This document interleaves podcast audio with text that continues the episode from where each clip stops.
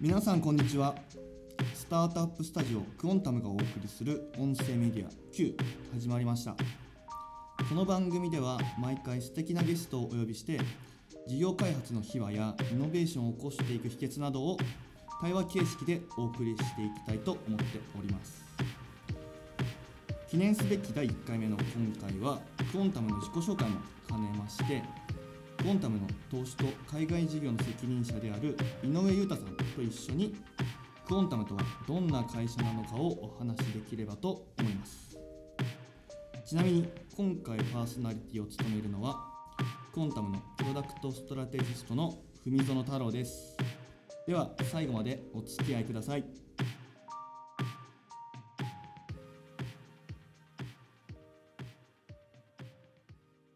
では、ゆうたさん、よろしくお願いいたします。よろしくお願いします。ではですね、早速なんですけれども、まあ、聞いていただいている方も、クオンタムをあまり知らない方が多くいると思いますので、クオンタムについて詳しくお話ししていきたいと思います。では最初に、まあ、クオンタム、スタートアップスタジオと銘打っていますが、まあ、簡単に言うとどんな会社なのかを、ちょっとゆうたさんの方からお聞きしたいかなと思います。はい、はい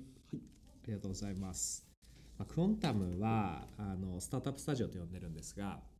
まあ、スタートアップ新規事業を、まあ、スタジオのようにあのし連続的に生み出していく、まあ、そんな組織であろうということでやっている会社です。なので、まあ、スタートアップスタジオという呼び方もしますし多分見方によっては、えー新規事業開発集団みたいな見方もできると思いますしいろんな会社と共同事業を作り続けていく。あるいは投資を通して新規事業を生み出していくと。そんな組織です。うんうん、スタジオっていうのは何か意味あるんですかね？そうですね。あの由来はあまあ実はアメリカでスタートアップスタジオと呼ぶともう少し投資を基軸にした組織のことを呼ぶんですが、なんでスタジオというふうに彼らが呼んでいるかというと、まあ、ハリウッドで映画を作るスタイルがまさに、まあ、今の新規事業を作るスタイルに近いんじゃないかということで、要するにそのあるう作りたいものコンセプトを例えばプロデューサーが作ってあるいは考えてそれに対してじゃあこの監督を呼んでこようとかこういう俳優たちを連れてこようとかこういうじゃあ照明さんを連れてこようとか。でそういう、えーチームを作った上でお金を集めてきてうんうん。で取って興行をしてで儲かったらみんなに配分されて解散していくみたいな。でそれがどんどんどんどん連続的に作られていくと、まあ、そういう意味で多様な人材を集めて事業を作るっていうことだったりとか、えーそれを中の人だけじゃなくて外の人も含めて作っていくであるとか、えー投資を絡めて新しいものを生み出していくと、うん。まあ、そんなところがまさにスタジオ型だよねと。いうことで、まあ、スタートアップスタジオというふうに呼んでます。うんうんうん。スタートアップスタジオって結構あんま日本だと聞き慣れない言い方ですよね。そうですね。他の会社さんってこういう言い方してるのって結構あるんですか？えーっとまあ、多分最近ちょっとずつ増えてきたかなと思いますね。まあ、多分これまでそんなにスタートアップスタジオですと呼んでる会社って多くなかったと思うんですが、まあ、事実上でもその新規事業をえー生み出し続けてる会社ってけ他にもあったと思うので、あの実質スタートアップスタジオに近いかなという会社はあると思うんですけど、まあ、もしかしたらそのスタートアップスタジオというのをめ明示的に、えーいつからですかね、まあ、数年前から言い出したのは結構早い方だったかもしれないですね。あ。じゃあ結構設立当初からっていうよりも途中で説明説明というか肩書きとしてつけた感じ？そうですね。あ。実はその設立当初もスタートアップスタジオアメリカには結構もうあってうん。参考にはしてたんですけど、うん。最初からスタートアップスタジオと呼んでたわけではなくて結構最初はその当時注力していた別な事業があったりしたので、うんうんうん違う呼び名をしていたりとか、まあ、それこそその新規事業開発集団みたいな言い方をしたりしてたんですけど、まあ、途中でやっと日本にもそろそろ定着する頃かなというタイミングもあったし、自分たちの中でやっぱりスタートアップスタジオが一番しっくりくるよねということでえ途中でそういう言い方に変えたという経緯があります。まあ、結構何やってる会社かって説明するの難しい時ありますもんねいや本当にそうだと思いますね。まあ、で今日たまたま私が喋ってますけど多分違うメンバーが喋ると全然違う会社に見えたり あなるのほ、まあ、あるいは見る人によって全然違う解釈があるような、まあ、ちょっと不思議なタイプの会社だと思います。まあでもそういう意味でもスタートアップスタジオって説明は結構なんか説明としては割と説明しやすい言い方かもそうですね。しれない。いや本当にそう思います。うんうん。まあそのさっきあのハリウッドの話が出ましたけど、まあ、クオンタムも本当に多様なメンバーが集まっていて、あのバックグラウンドも全然違いますしだからそういう意味でもあのもちろんクオンタムっていうえーチームの解釈も違うしある意味クオンタムの、えー使い方うん。とか、クオンタムのあるいはそのどこに価値を感じるかみたいなことも多分メンバーによって全然違うので、んんそういうメンバーが集まって新規事業をどんどん作ろうというところがクオンタムのまあ一番の面白いところかなと思いますね。なるほど。ありがとうございます。じゃあ、まあ、現在は結構いろんなメンバーが集まってきてるって感じですかね。今人数だと37540そのくらい。40弱ぐらいですかね。そうですかね。はい。でも結構今大きい組織になってきてるとは思うんですけれども、うんはいまあ、どんな経緯でクオンタムができていったかみたいなところもお伺いしたいかなと思うんですけれど、はい。まあ、最初どういうところから始まったかっていうのをちょっとお話しそうですね。いただいてもよろしいですか？クオンタムってなんか3つぐらいのなんていうんですかねこう親というか DNA みたいなものがあるかなと思ってて、うんうんまあ、1つの DNA は、まあ、TBWA 博報堂という会社の実は最初社内組織として立ち上がったチームなので、まあ、その TBWA だったりとか博報堂が持ってる、まあ、それは例えばクリエイティブエージェンシーだったり、うんえーあるいは広告代理店だったりっていうところにあった DNA がまず一つあるだろうなと。まあなのでやっぱりその多様な人材を集めて新しいものを作ろうであったりとかあるいはその人間を見つめて、うんえーその社会に対していろんなことを解いていこうみたいなことであるとか、そういうことはその、えー TWA とかコードからこうある意味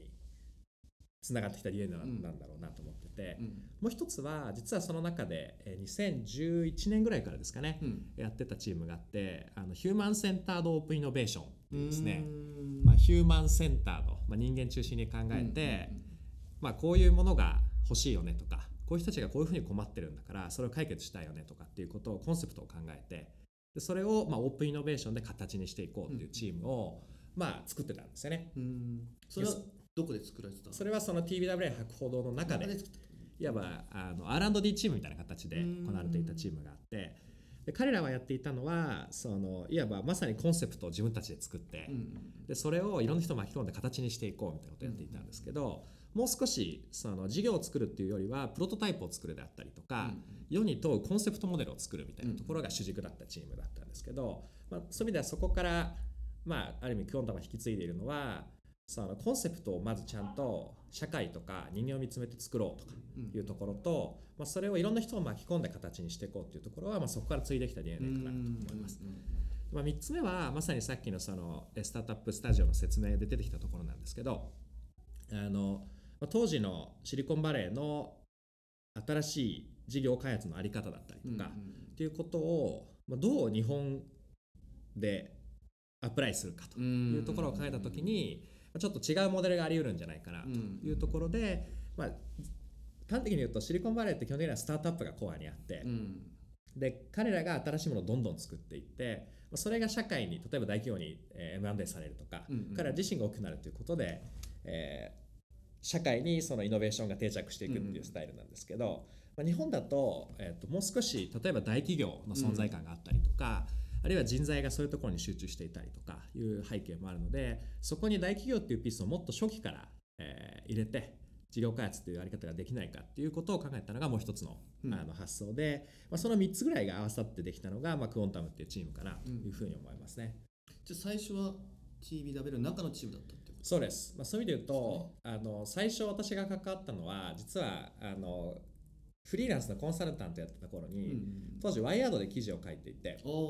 まさにそのシリコンバレーでこういうことが起きてるよみたいな記事を書いてたんですけど、その時にあの HCOI、まあ、ヒューマンセンターとオープンイノベーションやっていたチームのメンバーがその記事を読んでくれてーちょっとシリコンバレーのその手法みたいなものをもうちょっと学びたいからうん一緒にプロジェクトやりませんかみたいなお声がけいただいうんて最初はそのチームと一緒にどうやったらもっとその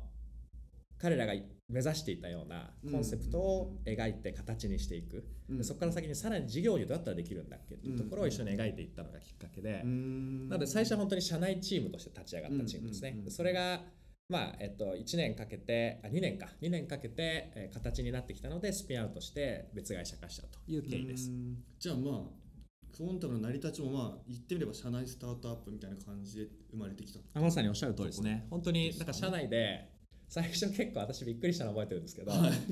あのミーティング、まあ、お客さんなのでしに行くじゃないですか。で普通、まあ、広告代理店だし結構大きな会社だしなんかこうピカピカなところでやってるのかなと思うんですけど、なんか連れて行かれたのがなんか倉庫の裏の、なんかホワイトボードを避けて なんかそこに置いてある机でミーティングするみたいな。ちょっと誇りっぽいみたいな。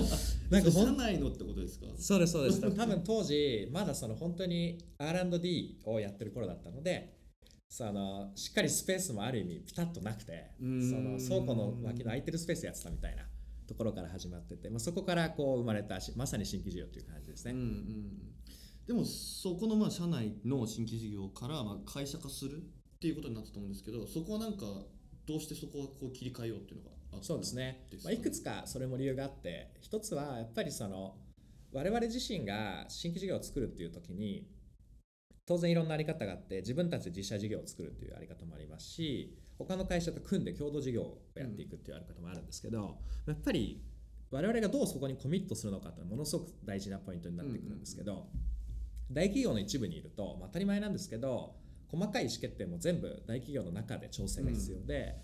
それいいこともあるんですけど時にはでもスピードが落ちてしまうってことがあるのうんうん。うんうんでそれをどうスピードを上げて自分たちで意思決定で共有するかというのが、まあ、一番大きな理由でした。うんうんなので例えばある事業を誰かと作っている時にここで我々も一定程度例えば投資をしようとか人を送り込もうっていう時に、まあ、やっぱりさすがにそれを大企業側に企画書を作ってうん。倫理をかけてってやってるとスピードが合わなくなってしまうので、まあ、別会社がすれば会社の中で意思決定ができるのでそれでやっていこうというのが一つ。もう一つはやっぱりその、えっと会社のそのもののデザインという意味でも例えば細かいことで言うと今言った意思決定の仕組み以外にもじゃあどういう人材をどういうふうに採用してくるかとか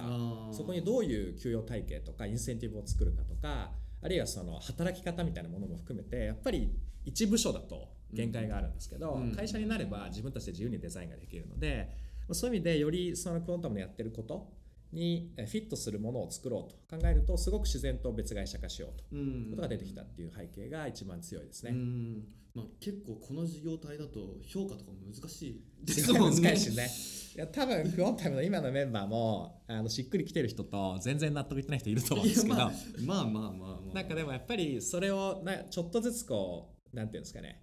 あの自分たちの目指す姿に近づけていったっていうのが、まあ、その会社化も含めてうん。えずっと行われてきたかなという気がしますね。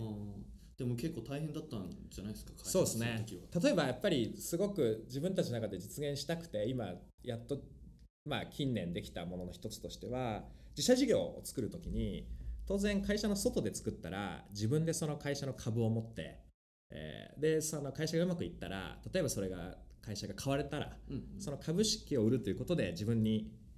大きな収益が入ってくるわけですけど、例えば大企業の中にはそうやってできないわけじゃないですか。でもクオンタムだとやっぱり自分で立ち上げた事業うん。うんまあ、ファウンダーとして立ち上げた事業の、えー利益配分、まあ、細かいルールはいくつかあるんですけど、はちゃんと自分に入ってくるということになっているので例えばクオンタムの社員であっても、えー自分で作った事業が成長していって儲かりだしたらちゃんと自分にお金がちゃんと入ってくるという仕組みができていてうん。例えばそういうルールみたいのは最初からずっと作りたかったんですけど、うん。まあ、時間をかけていろんな人たちと調整をして まあ実現してきたというような流れがあります、ね。ちょっともう少しご質問させていただきたいかなと思うんですけれども、はい。今多分聞いてる方々とかもまず社内の事業とかを立ち上げて会社化したいっていうふうに考えている方、まあ、たくさんいてくれたら嬉しいなと思うんですけれども、まあ、クオンタムを多分立ち上げるときに、まあ、結構特殊な組織体だと思うんでなんか会社に対してはどういうふうに言ったとかっていうなんかその時のお話とかってありますかね？そうですね、まあ、結構うまくあの、まあ、そういう意味で言うと当時の親であった TWA ハコードという会社だったりとかその、まあ、親会社たちの、まあ、いわばやりたいことっていうことと、まあ、自分たちがやりたいことっていうのをうまくこう掛け合わせた、まあ、それがうまくこう通じ合ったみたいなところが一番大きかったんだろうなと思うんですけど、まあ、その例えば博報堂だったり TBWA 博報堂だったりあるいはその TBWA だったり彼らってやっぱりずっと広告を作ってきていてでもその広告を作るプロセスってまあさっき言ったみたいに常にその社会を見つめてそこに生まれている歪みを見つける。ったりとか人々の潜在的な欲求を見つけるとかあるいは社会が行くべき先っていうものをまあ指し示してそれをでも普段はメディアと掛け算をして広告を作るっていう仕事をずっとやってきてるわけなんですけど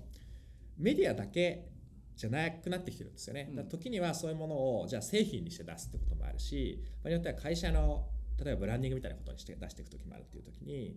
もっと違う事業体がありえるんじゃないか、うん。でそっち側に行こうぜっていうのは結構いろんな人たちがもともと考えてきていて。ただまあやっぱりそのすごく巨大な事業があって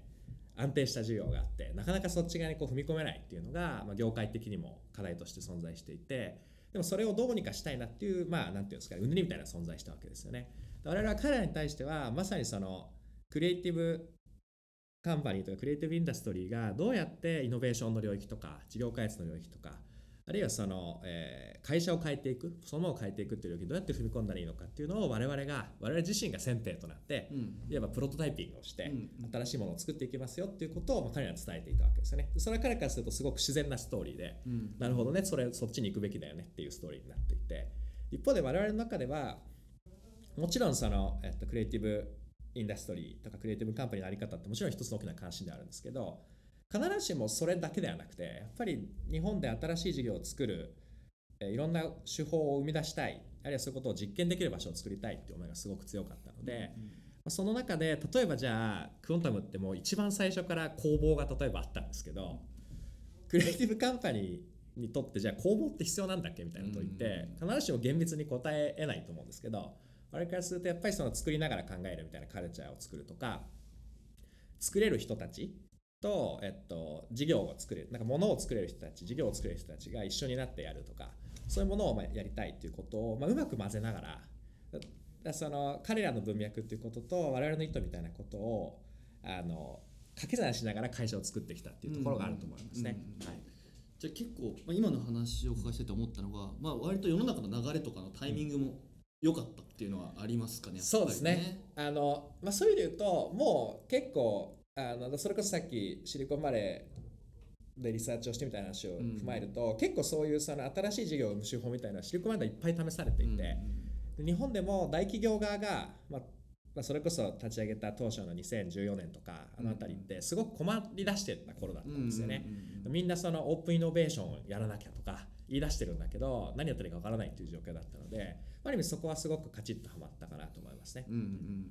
じゃあやっぱりそういうのもまあタイミングとかを見もしこれから事業を社内で立ち上げるとかって考えてる人がいるとしたら、まあ一個は会社にとって親会社にとってどういうメリットがあるのかはい、っていうのと、まあそのメリットが生まれるタイミング感とかうん。を結構探っとくっていうのは大事だったりそうですね、まあ、それれと3つの要素がちゃんと組み合わさるかだと思うんですけど、うん。まあ、自分がいる組織とか、まあ、それは親会社かもしれないし自分のいる会社かもしれないですけど、にとっての方向性だったりとかあるいは思想だったりとかカルチャーとかその時の経営戦略みたいなものと、うん。まあ大きな方向性みたいなところですよね。うん。とやっぱり社会の、まあ、それは具体的に言えばニーズがあるかどうかってことだと思うんですけど困ってるそれによって助かる人がいるんだっけ？うんうん。で今度はやっぱり最初にローンチパートナーになってくださったクライアントって何社かいて、うん。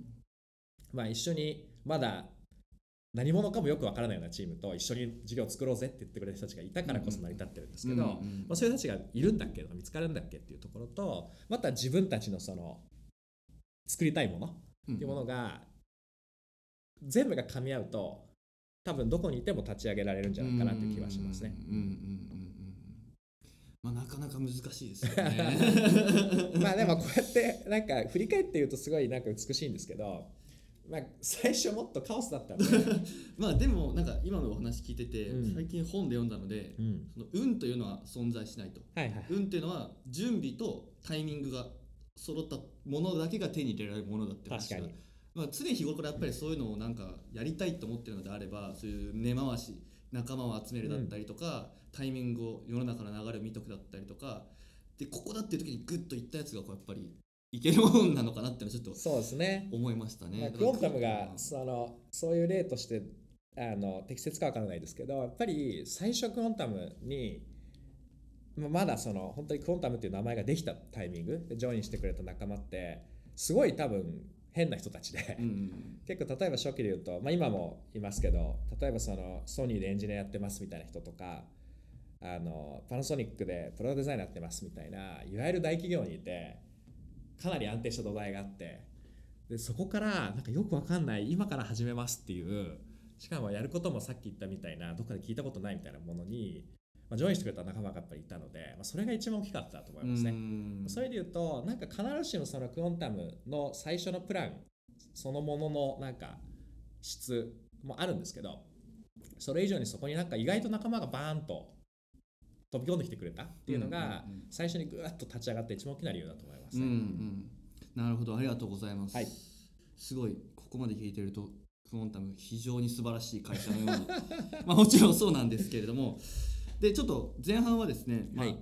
設立の経緯とはい。かお話ししたので、まあ、後半は実際じゃあ今そのチームが立ち上がって、えっと、今何年目ですかね設立してからは、えーまあ、2014年が、えっと、クオンタムっていう名前になったタイミングで。チームはもう5年目、終わって6年目に入る。はい。でまあその現在どんなことやってるかっていうのを、まあ、ちょっとこれから引き続きお話ししていきたいと思います、よろしくお願いします。Q ではこれからも素敵なゲストをお呼びして事業開発の秘話やイノベーションを起こしていく秘訣などを会話形式でお送りしていきたいと思います。面白いと思っていただけたら各種音声メディアの Q のアカウントのフォローとシェアをお願いいたします。では次回またお会いしましょう。お相手は文園太郎でした。